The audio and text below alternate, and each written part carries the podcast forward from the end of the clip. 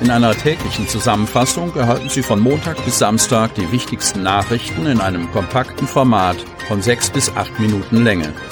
Am Mikrofon Dieter Büge. Dienstag, 15. Februar 2022. Corona-Inzidenz sinkt leicht. Kreis Cuxhaven. Über das Wochenende ist die Zahl der Neuinfektionen mit dem Coronavirus im Vergleich zu den vergangenen Tagen etwas gesunken. 342 Neuinfektionen wurden dem Gesundheitsamt des Landkreises gemeldet.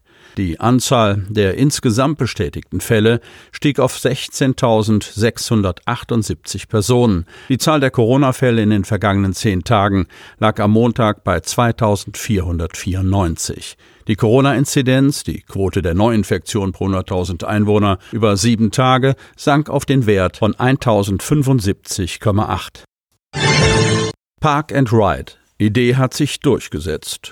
Cuxhaven. Denkbar knapp hat die Ratsmehrheit in der zurückliegenden Sitzung des Stadtparlaments einen Antrag zur Verkehrsentlastung in den Kurteilen Dunen, Döse und Salenburg durchgesetzt. Die Initiative, die einen Park-and-Ride-Dienst, aber auch die Verteuerung des strandnahen Parkens vorsieht, wurde von 16 Ratsmitgliedern begrüßt. 14 stimmten dagegen, drei Mandatsträger enthielten sich der Stimme. Kontrovers verlief auch die der Abstimmung vorangehende Debatte, zu deren Beginn CDU-Ratsfrau Beatrice Lohmann deutlich machte, dass sie ob der verschiedenen Antragsversionen verwirrt sei. Nicht wirklich transparent erschien ihr, was der Rat am vergangenen Donnerstag unter dem Tagesordnungspunkt Park and Ride nach Dunen, Döse und Salenburg beschließen sollte. Grund? Der von der Wählergemeinschaft die Cuxhaven eingebrachte Antrag war in einer Art Ping-Pong-Spiel mit der Verwaltung geändert und zwei Tage vor der Ratssitzung noch um eine von Rot-Rot-Grün unterstützte Eingabe ergänzt worden. Lohmann ging es jedoch nicht nur um die Antragshistorie, sondern um eine ganzheitliche Betrachtungsweise der Duner Verkehrsproblematik, die sich nach ihrer Auffassung nicht allein mit einem Shuttleverkehr und einer Anhebung der Parkgebühren auf öffentlichen Stellplätzen in Strand Landnähe lösen lässt. Es geht nicht darum, einen Beschluss gegen Dunen oder gegen Park and Ride zu fällen, betonte die CDU-Tourismusfachfrau, als sie ankündigte, den von der Ratsmehrheit eingebrachten Antrag nicht mitzutragen.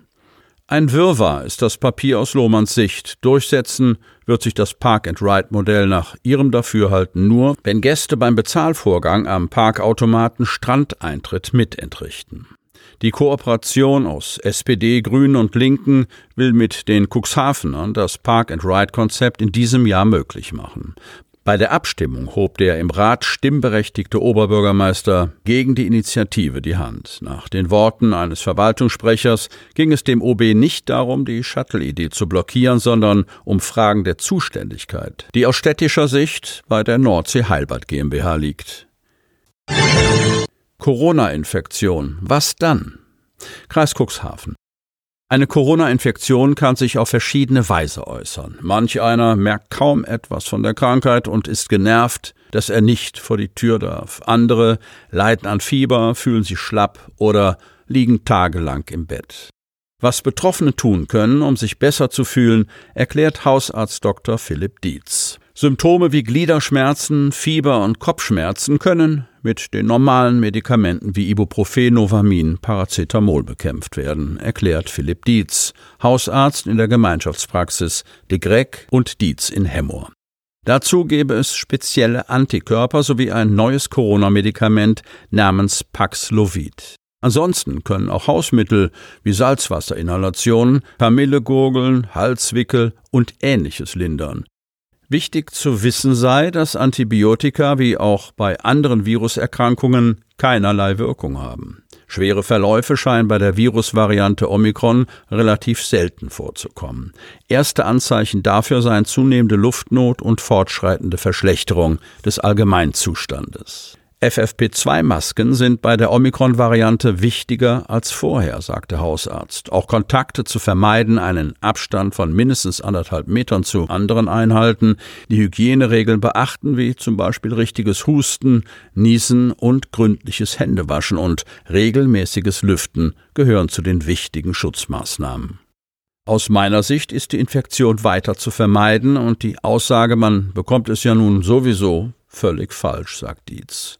Noch immer seien Post-Covid und Long-Covid zu wenig erforscht. Bei einem positiven Schnelltestergebnis sollte sich jeder zuerst an Hausarzt wenden, da eine Bestätigung per PCR-Test notwendig ist und auch weiterhin angeboten wird, betont Dietz. Es werde lediglich die kritische Infrastruktur priorisiert.